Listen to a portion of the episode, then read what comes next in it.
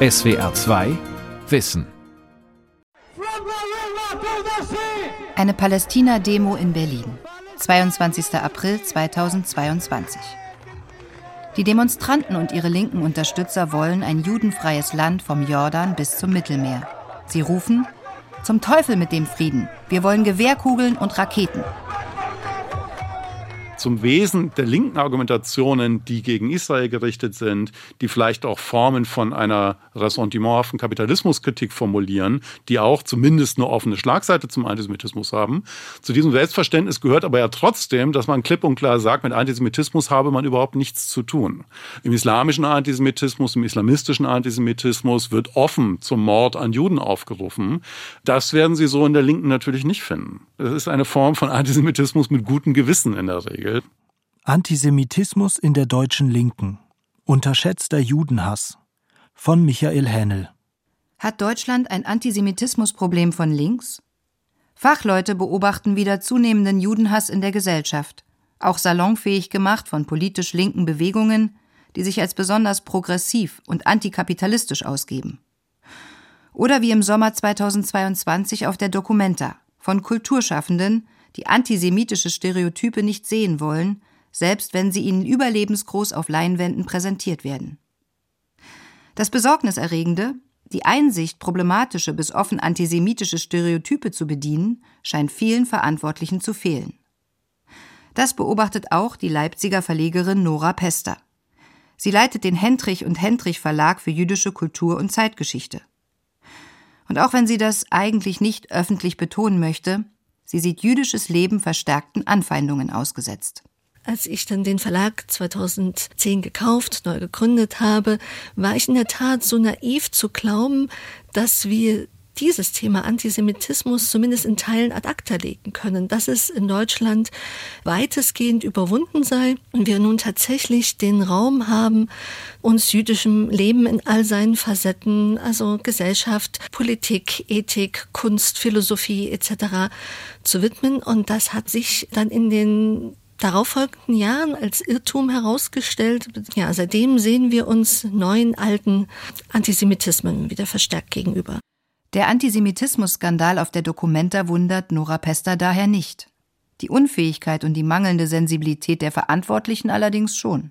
Also was mich an dieser Documenta-Diskussion wirklich fassungslos macht, ist, also wann wurden wir damit konfrontiert, dass da was schiefläuft? Das war im Januar dieses Jahres.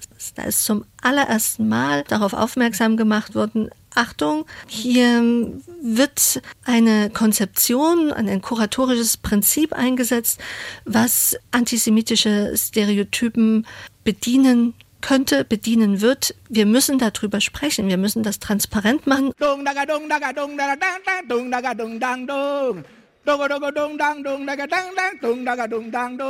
Schon vor der Dokumenta-Eröffnung am 15. Juni 2022 wurden Antisemitismusvorwürfe an die Macher und einzelne Künstler laut. Doch eine genaue Überprüfung der Kunstwerke fand offenbar nicht statt. Als dann Bilder antisemitische Stereotype zeigten, etwa israelische Soldaten als Schweine mit Davidstern, war die Aufregung groß.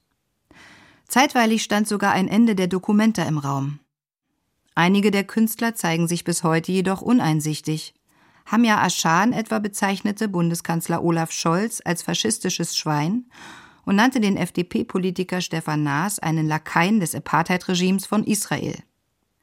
Künstler wie Hamja Aschan, aber auch einige der Dokumenta-Kuratoren aus der indonesischen Lumbung-Gruppe stehen der BDS-Bewegung nahe, einem gerade im Kulturbetrieb beliebten Netzwerk, das seit 2005 weltweit die Auflösung des Staates Israel und die Vertreibung der Juden aus der Region fordert. Von den deutschen Verantwortlichen der wichtigsten deutschen Kunstschau wurden diese Fakten vor Ausstellungsbeginn kaum wahrgenommen oder schlicht ignoriert. Bei der Eröffnungsveranstaltung betonte der Kasseler Oberbürgermeister Christian Geselle die Kunstfreiheit und bezweifelte die Relevanz der öffentlichen Empörung über den sichtbaren Antisemitismus. Und deshalb konnte es gar nicht anders sein, als hier ein klares Signal für die künstlerische Freiheit zu erhalten, dass auch hier Fragen, die überhaupt nicht zur Debatte standen, sondern einfach medial aufoktroyiert wurden Und deshalb gibt es eine klare Haltung für die Dokumenta 15, für Ruan Grupa und das, was Sie hier meinen, sehr geehrten Damen und Herren.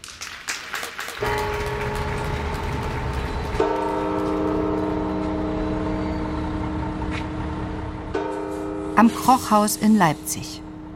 Die Stadt ist seit Jahrhunderten ein Zentrum jüdischen Lebens. 1925 waren 13.000 Juden hier zu Hause. In dieser Zeit baut der jüdische Unternehmer Hans Kroch das Hochhaus am zentralen Augustusplatz mit den stählernen Glockenmännern darauf. Ein Wahrzeichen der Stadt. Im Juni 2022 findet hier, ironischerweise zeitgleich zur Dokumenta-Eröffnung, eine Fachtagung zu modernem Antisemitismus statt. Die Fachtagung gegen Antisemitismus führen wir durch, weil wir in den letzten Jahren sowohl unter der Lehrerschaft als auch unter Sozialarbeitern als aber auch unter der Schülerschaft auf dem Schulhof verstärkt das Problem mit Antisemitismus vorfinden, indem antisemitische Ressentiments einfach wieder öffentlich sagbarer werden. Und leider muss ich das so konstatieren, dass oftmals eine gewisse Kompetenz äh, bei Lehrkräften fehlt, diesen antisemitischen Sprüchen auf dem Schulhof adäquat entgegenzuwirken. Henry Lefkowitz veranstaltet die Tagung in Leipzig. Er leitet das Erich-Zeigner-Haus, benannt nach dem Leipziger Sozialdemokraten und Antifaschisten Zeigner und Sitz eines gleichnamigen Vereins für politische Bildung.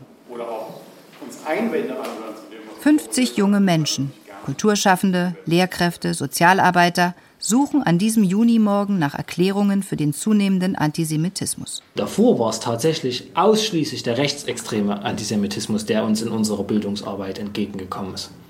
Und ja, ich muss das so zugeben, dass jetzt im Zuge der ganzen BDS-Kampagne auch ein eigenartiger linksextremer Antisemitismus teilweise in die Debatte einschlägt. Einer der Vortragenden bei dieser Tagung ist der Antisemitismusforscher Stefan Griegert. Er untersucht unter anderem die historisch unterschiedlichen Erscheinungsformen von Judenhass.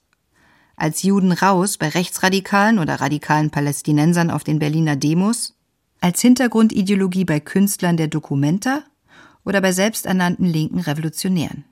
Man kann Antisemitismus, wie das zum Beispiel mein Kollege Samu Salzborn ja explizit so formuliert, als eine entscheidende Integrationsideologie bezeichnen.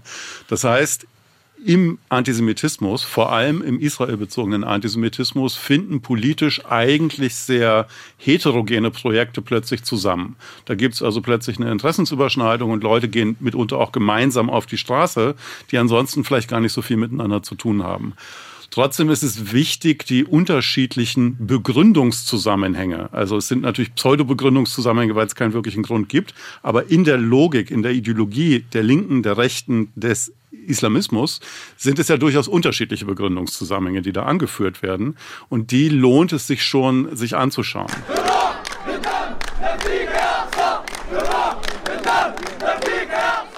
Palästinensische und linke Demonstranten gemeinsam für ein judenfreies Land vom Jordan bis zum Mittelmeer schreien, wenn Israel als Eindringling in arabische Erde bezeichnet wird, von der die Bewohner angeblich ab 1948 vertrieben wurden, dann zeigen sich darin sehr alte antijüdische Stereotype.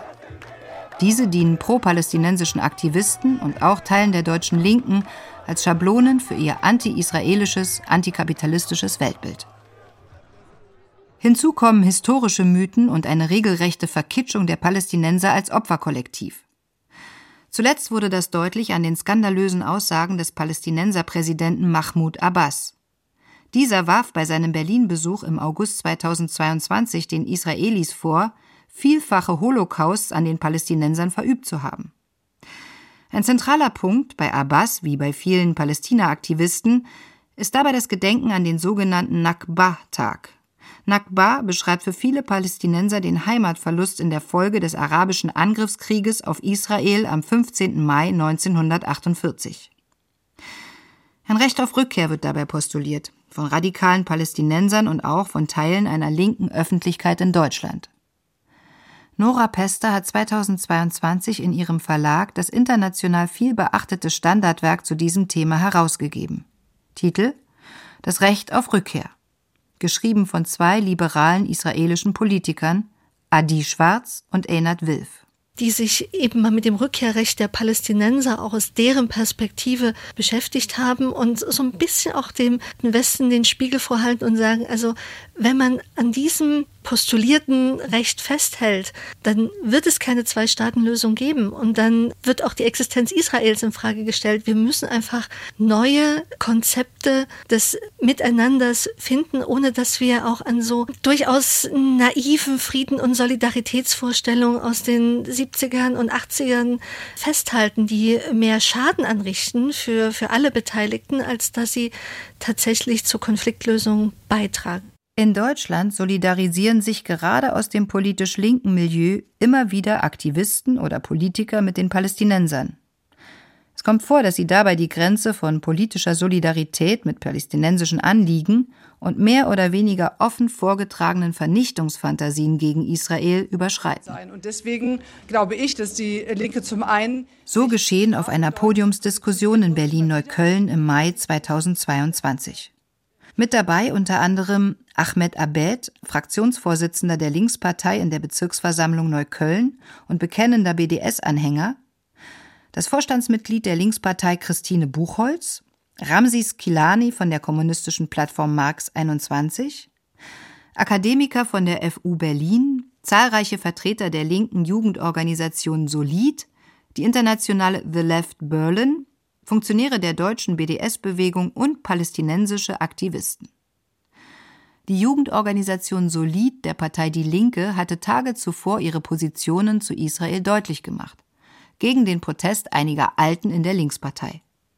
Solid stünde für, Zitat, ein bedingungsloses Rückkehrrecht für alle Palästinenserinnen, die konsequente Benennung Israels als Apartheidstaat, die konsequente Benennung des Zionismus als reaktionäre bürgerliche Ideologie. Ich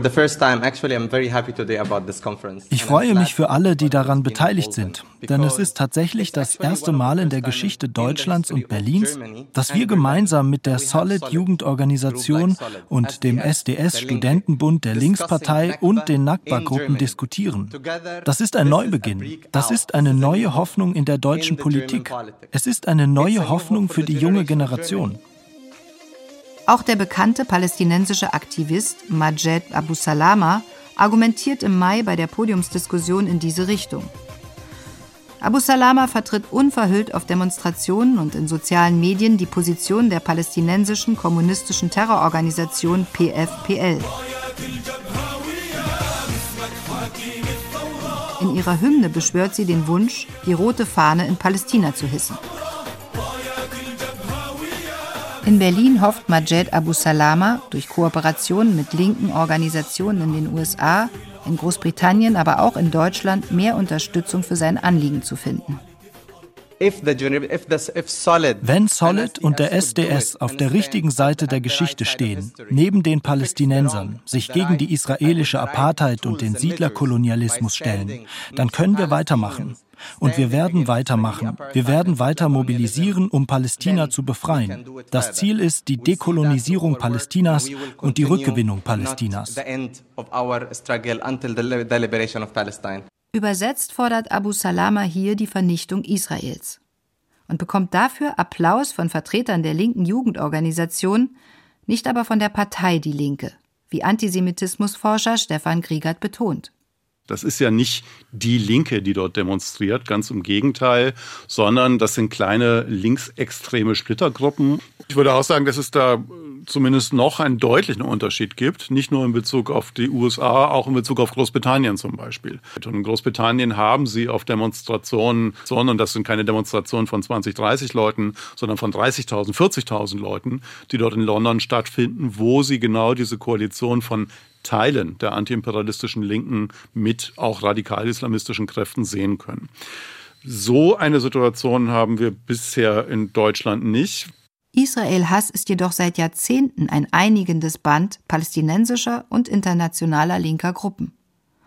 Das zeigt sich im Sommer 2022 auch in Japan. Vor dem Akishima-Haftkrankenhaus in Tokio bricht Jubel aus. Fusako Shigenobu wird in die Freiheit entlassen. Nach 20 Jahren in Haft. Anhänger aus aller Welt bereiten der Gründerin der japanischen Roten Armee, kurz JRA, einen großen Empfang. In den 1970er Jahren verübte die JRA gemeinsam mit palästinensischen Terrorgruppen Anschläge in Israel gegen Juden. Auch der Berliner Redner und Aktivist Majed Abu Salama preist an diesem Tag in den sozialen Medien Shigenobus, Zitat, revolutionären Kampf für die Befreiung Palästinas. Und auch Künstler der Dokumenta widmen sich der japanischen Roten Armee. In der mehrstündigen Videoinstallation Tokyo Reels wird die, Zitat, antiimperialistische Solidarität zwischen Japan und Palästina gepriesen. Den Machern des Videos geht es nach eigener Aussage um die Utopie einer weltweiten Befreiungsbewegung. Antisemitismusforscher Stefan Griegert dagegen sagt, man muss sich das klar machen, welche Positionen solche Gruppen vertreten. Die sind offen israelfeindlich. Also die reden nicht drum herum. Die sind nicht für eine Zwei-Staaten-Lösung. Die finden nicht, dass Israel sich irgendwie weniger aggressiv mitunter verhalten sollte, sondern die erklären ganz offen, der Staat Israel soll so nicht existieren. Der in der Videoinstallation transportierte Judenhass und die historisch fehlerhaften Filmtexte wurden von den Dokumenta-Verantwortlichen nicht kritisiert. Die Tageszeitung Taz kommentierte dazu am 23. August 2022, es liege zwar in der Natur von Propagandafilmen Lügen zu verbreiten, aber die Schuld für den immer wieder aufzufindenden Antisemitismus auf der Dokumenta tragen nicht nur die Künstler, die ihn in ihre Werke einfließen lassen, sondern auch all diejenigen, die ihn ignorieren, relativieren und bagatellisieren. Wir waren dabei, den Transitraum zu verlassen. Plötzlich hörte ich einen Schrei und als ich mich umdrehte, sah ich einen Mann mit einer grünen Granate in der Hand. Er stürzte auf mich zu und rief, ich habe eine Bombe, eine Pistole, keinen Widerstand, ihr könnt nichts machen. Die Granate war wurfbereit. Zuerst dachte ich, es sei ein Scherz. Beim Anblick des zweiten Mannes mit einer Pistole wusste ich, dass es ernst war. In den 1970er Jahren, nur 25 Jahre nach Ende des Nationalsozialismus, wird der antijüdische Terror in Deutschland aktiv. Der israelische Pilot Uriel Cohen schildert den Angriff palästinensischer Terroristen auf seine Passagiere. An diesem 10. Februar 1970 steht die El Al-Maschine noch auf dem Flugfeld, als drei bewaffnete Männer auf Passagiere und Crewmitglieder schießen. Sie werfen Handgranaten in den Transitraum und in den Flughafenbus. Im Polizeibericht von dem Tag heißt es, der Fahrer des Busses hat daraufhin versucht, seinen Bus wegzufahren, konnte nicht wegfahren, weil er durch einen mit einer Pistole bewaffneten Mann festgehalten wurde. Der Fahrer öffnete die hydraulischen Türen, daraufhin ein Sprengkörper in den Bus. Wir haben bisher einen Toten und elf Verletzte. Der 32-jährige Ingenieur Arie Katzenstein aus Haifa stirbt im Bus, als er seinen Vater Heinz vor einer der Handgranaten beschützen will. Er ist wohl der erste ermordete Jude auf deutschem Boden seit 1945. Getötet vom 24-jährigen Terroristen Mohammed el-Hanafi, Mitglied der Aktionsorganisation für die Befreiung Palästinas und Kampfgenosse deutscher Linker, die sich in dieser Zeit zunehmend als Revolutionäre im Kampf gegen den westlichen Imperialismus verstehen. Und da findet tatsächlich ein Turn in der Betrachtungsweise dieses Teils der Linken in der Bundesrepublik statt. Jetzt guckt man auch gar nicht mehr auf das Verhältnis Israel zu den arabischen Staaten, sondern man schaut sich das Verhältnis Israel zu den Palästinensern an. Und da in der Wahrnehmung dreht sich dieses Verhältnis um und jetzt gilt Israel als der Goliath, der Mächtige, der Starke und die Palästinenser als der kleine David, den man unterstützen müsse. Was, wovon man völlig abstrahiert, ist die Bedeutung des Antisemitismus eben auch auf Seiten der arabischen und palästinensischen Nationalbewegung. Also dieses Problem gibt es, denke ich, bis zum heutigen Tag, dass in großen Teilen der Linken entweder diese Geschichte einfach nicht bekannt ist, welche entscheidende Rolle die antisemitische Ideologie sowohl eine arabisch-nationalistische als auch eine islamistisch geprägte sehr früh schon in der arabischen Nationalbewegung gespielt hat. Der Münchner Anschlag im Februar 1970 bringt den palästinensischen Terror nach Deutschland. Die deutsche radikale Linke ignoriert das. Kommunistische Organisationen und radikale Studentenvertretungen haben zu dieser Zeit Hunderttausende Mitglieder. Judenhass versteckt als Israel-Kritik funktioniert bereits als Integrationsideologie. Seit Monaten übertreffen sich linke Studentenorganisationen, selbsternannte Revolutionäre, Anarchisten und Moskau treue Kommunisten mit immer radikaleren Forderungen.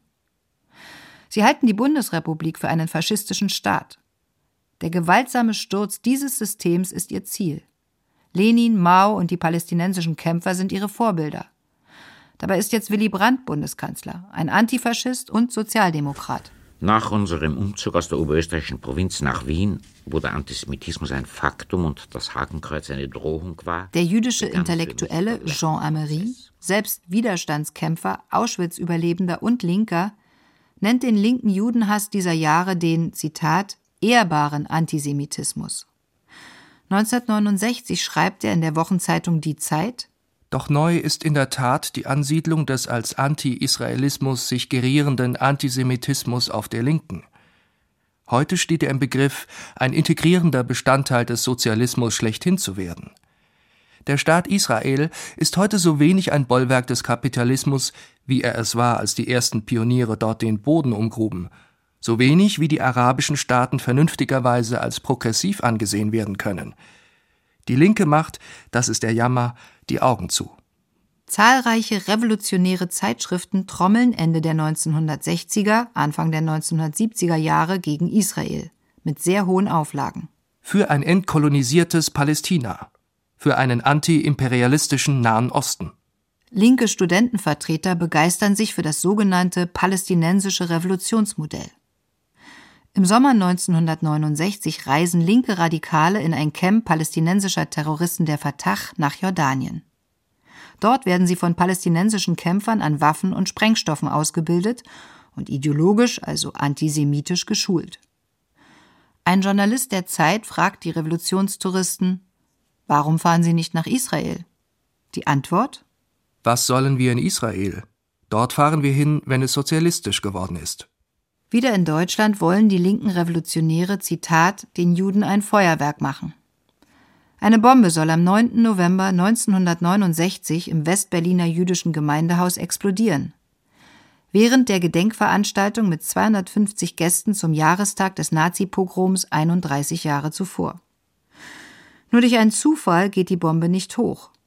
Unter dem Titel Shalom und Napalm schreibt die Gruppe Tupamar aus West-Berlin nur Tage später in einer linksradikalen Zeitschrift über ihren Anschlag. Der wahre Antifaschismus ist die klare und einfache Solidarisierung mit den kämpfenden Fedayeen, den Palästinensern. Unsere Solidarität wird sich nicht mehr mit verbal abstrakten Aufklärungsmethoden aller Vietnam zufrieden geben, sondern die enge Verflechtung des zionistischen Israel mit der faschistischen BRD durch konkrete Aktionen schonungslos bekämpfen. Aus vom Faschismus vertriebenen Juden sind selbst Faschisten geworden, die in Kollaboration mit dem amerikanischen Kapital das palästinensische Volk ausradieren wollen. Für die Hinterbliebenen der Shoah fehlt den linken Terroristen jedes Mitgefühl. Gerade einmal 25 Jahre sind seit der in Berlin organisierten Judenvernichtung vergangen. Bereits 1969 zeigen sich alle wesentlichen Merkmale des heutigen Antisemitismus von links. Insbesondere die wahnhafte Projektion von Weltproblemen auf die Juden und auf den Staat Israel. Die Leipziger Verlegerin Nora Pester meint, bereits damals hätte man die Gefahr durch einen sich international vernetzenden Judenhass erkennen und verstärkt angehen müssen. Und ich denke, es wäre jetzt tatsächlich aber an der Zeit, jetzt im Unterschied auch zu den 70er, 80er, wo wir doch auch wirklich in einer anderen Weltstruktur, Weltsystem leben, den Blick eben auf internationale Erscheinungsformen des Antisemitismus beziehungsweise auch auf internationale Debatten zu richten. Das fehlt mir immer noch etwas. Die Terroristen der Tupamaros West-Berlin fordern 1969 auch bereits eine Abkehr vom sogenannten deutschen Schuldbewusstsein. Eine Forderung, wie sie sich auch heute wieder in Diskussionen um eine neue Erinnerungskultur wiederfindet. Der Geist der Freiheit lebt in Leipzig. Ja. Das Ablegen jeglichen Schuldgefühls sei wesentliche Voraussetzung für den neuen Judenhass der Linken jener Jahre gewesen, sagt der Historiker Jeffrey Herf. 2019 erschien sein vielbeachtetes Standardwerk über den politisch durchaus aktiven Judenhass in der DDR und der westdeutschen Linken. Der Titel Unerklärte Kriege gegen Israel. Auf einem Vortrag in Leipzig 2020 sagt Jeffrey Herf, Nachdem diese westdeutschen Linksextremisten Schuldkomplexe erfolgreich überwunden hatten, waren sie nunmehr imstande, die Faschisten, die faschistischen Israelis, die Zionisten mit reinem Gewissen zu attackieren. Mit dem Aufruf Shalom und Nepal war der Moment der Befreiung von dieser Bürde gekommen. Wir sind Teil eines internationalen revolutionären Kampf. Man wähnte sich auf der Seite der Unterdrückten, meint Jeffrey Herf. Israel hingegen war der Aggressor. So hätten sich in der deutschen Linken guten Gewissens Antizionismus und Antisemitismus verbinden können. In der Wissenschaft wird das von Herf beschriebene Phänomen als eine Form des Schuldabwehr-Antisemitismus beschrieben. So etwa vom Soziologen Wolfram Stender, Professor an der FH Hannover, in seiner Studie von 2013 zum antisemitisch Unbewussten. Darin beschreibt er die psychologische Attraktion des Judenhasses für die linken Revolutionäre der 1960er und 1970er Jahre. Der Antizionismus gab Teilen der Protestgeneration das gute Gefühl, auf der Seite der Schwachen und Unterdrückten zu stehen und die Menschenrechte zu verteidigen – sich von den im Schweigen und Verdrängen sich einkapselnden und sich selbst als Opfer stilisierenden Eltern vehement abgrenzen und zugleich die von den Eltern übertragenen unbewussten Schuld- und Schamgefühle in latenten oder auch sehr manifesten Aggressionen gegenüber den Juden ausleben zu können. Die antisemitische Allianz von deutschen Linksradikalen mit palästinensischen Aktivisten wird seit mehr als 50 Jahren gelebt. Ihren Vertretern bietet sie einst wie heute die Chance, die deutsche Schuld endlich ablehnen und die deutsche Vergangenheit ablegen zu können. Wenn man im Leipziger Süden zum Beispiel irgendwo äh, zu einer Diskussion geht. Auf der äh, Antisemitismus-Tagung in Leipzig im Juni 2022 befürchten die Teilnehmer, dass neuer Judenhass als Integrationsideologie, als sozusagen guter Ton, als das vereinigende Gefühl, auf der politisch richtigen Seite zu stehen, in Jugendgruppen, in die Studentenschaft und in die Nachwuchsorganisationen von SPD, Grünen und Linken bis hin zu Klimabewegungen wie Fridays for Future einsickert. Antisemitismusforscher Stefan Griegert wo ich in Deutschland aktuell eine Art Dammbruch sehe, ist in diesem linken Kulturbereich. Auch bei den äh, Debatten vor relativ kurzer Zeit über Mbembe hat man gemerkt, dass in diesem Bereich plötzlich Formen von einem radikalen Israel-Hass salonfähig werden, die es vor noch gar nicht so langer Zeit, glaube ich, nicht gewesen sind. Und da sollte man sehr frühzeitig eine, eine breitere Debatte drüber führen, um dem auch etwas entgegenzusetzen.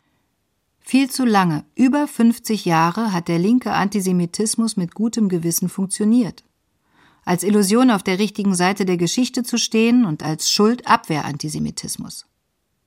Aktuelle Antisemitismus-Skandale wie der auf der Documenta böten Gelegenheit für die deutsche Linke, die Geschichte ihres Antisemitismus kritisch und umfassend aufzuarbeiten. Viele Fachleute zeigen sich besorgt, dass auch diese Gelegenheit ungenutzt verstreicht. SWR 2 Wissen. Antisemitismus in der deutschen Linken von Michael Hähnel. Sprecherin Claudia Hübschmann, Redaktion Lukas Meyer-Blankenburg, Regie Andrea Leclerc. SWR 2 Wissen. Manuskripte und weiterführende Informationen zu unserem Podcast und den einzelnen Folgen gibt es unter swr2wissen.de.